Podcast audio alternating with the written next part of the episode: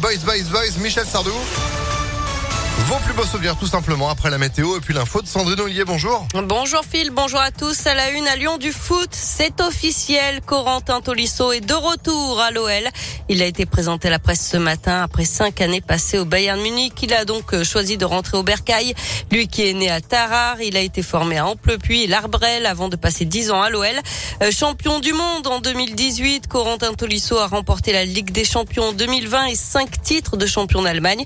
Il a donc signé pour 5 ans avec Lyon. Il dit avoir hâte de vibrer à nouveau avec les supporters à l'OL Stadium et avoir pour objectif personnel d'aller à la prochaine Coupe du Monde. Et puis de son côté, le PSG devrait officialiser aujourd'hui l'arrivée de Christophe Galtier au poste d'entraîneur. Déjà les premiers départs en vacances. Bison futé le drapeau orange pour aujourd'hui, demain et dimanche en Auvergne-Rhône-Alpes dans le sens des départs. Et ça ne fait évidemment que débuter. On prévoit du rouge et du noir pour le week-end prochain. Des départs en vacances déjà perturbés dans les airs avec un vol sur 10 environ annulé aujourd'hui dans les aéroports parisiens de Roissy et d'Orly en cause d'une grève des salariés qui réclament des augmentations de salaire. Grève aussi des agents de sûreté à l'aéroport de Lyon-Saint-Exupéry. Là aussi pour demander des augmentations de salaire mais également des recrutements. Et si vous passez par l'Allier, par la route, c'est une première en France, une autoroute sans barrière de péage ouvre aujourd'hui la 79 qui va permettre à terme de traverser le département et où vous n'aurez plus à vous arrêter pour payer le péage. Objectif fluidifier le trafic. Alors si vous avez le badge télépéage, le tarif s'appliquera sur votre facture comme d'habitude. Et sinon, vous pourrez payer dans les 72 heures sur Internet ou alors directement sur une borne, sur une aire de repos. L'actualité, c'est aussi un cold case résolu près de 27 ans après les faits dans notre région. L'épouse d'un chasseur dont le corps avait été retrouvé décapité dans l'Allier a été mise en examen hier pour meurtre. Les faits remontent à 1995.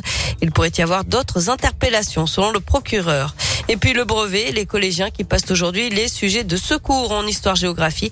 Les sujets initiaux enfuités sur les réseaux sociaux, l'éducation nationale va porter plainte.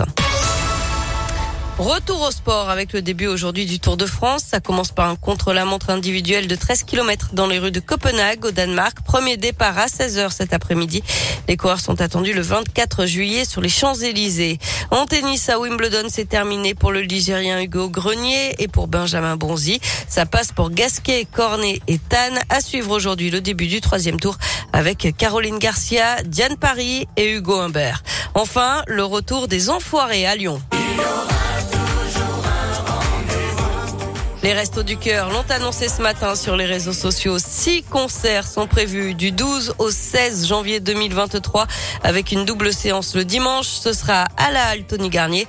La dernière fois que les Enfoirés étaient à Lyon, c'était en janvier 2021, mais sans public à cause de la pandémie. Pour l'instant, on ne sait pas quand la billetterie sera ouverte. Bah, c'est une bonne nouvelle, vivement. Merci beaucoup Sandrine, l'info à tout moment, impactfm.fr. Vous êtes de retour à midi? À tout à l'heure. Allez, à tout à l'heure, 11h04. C'est la météo.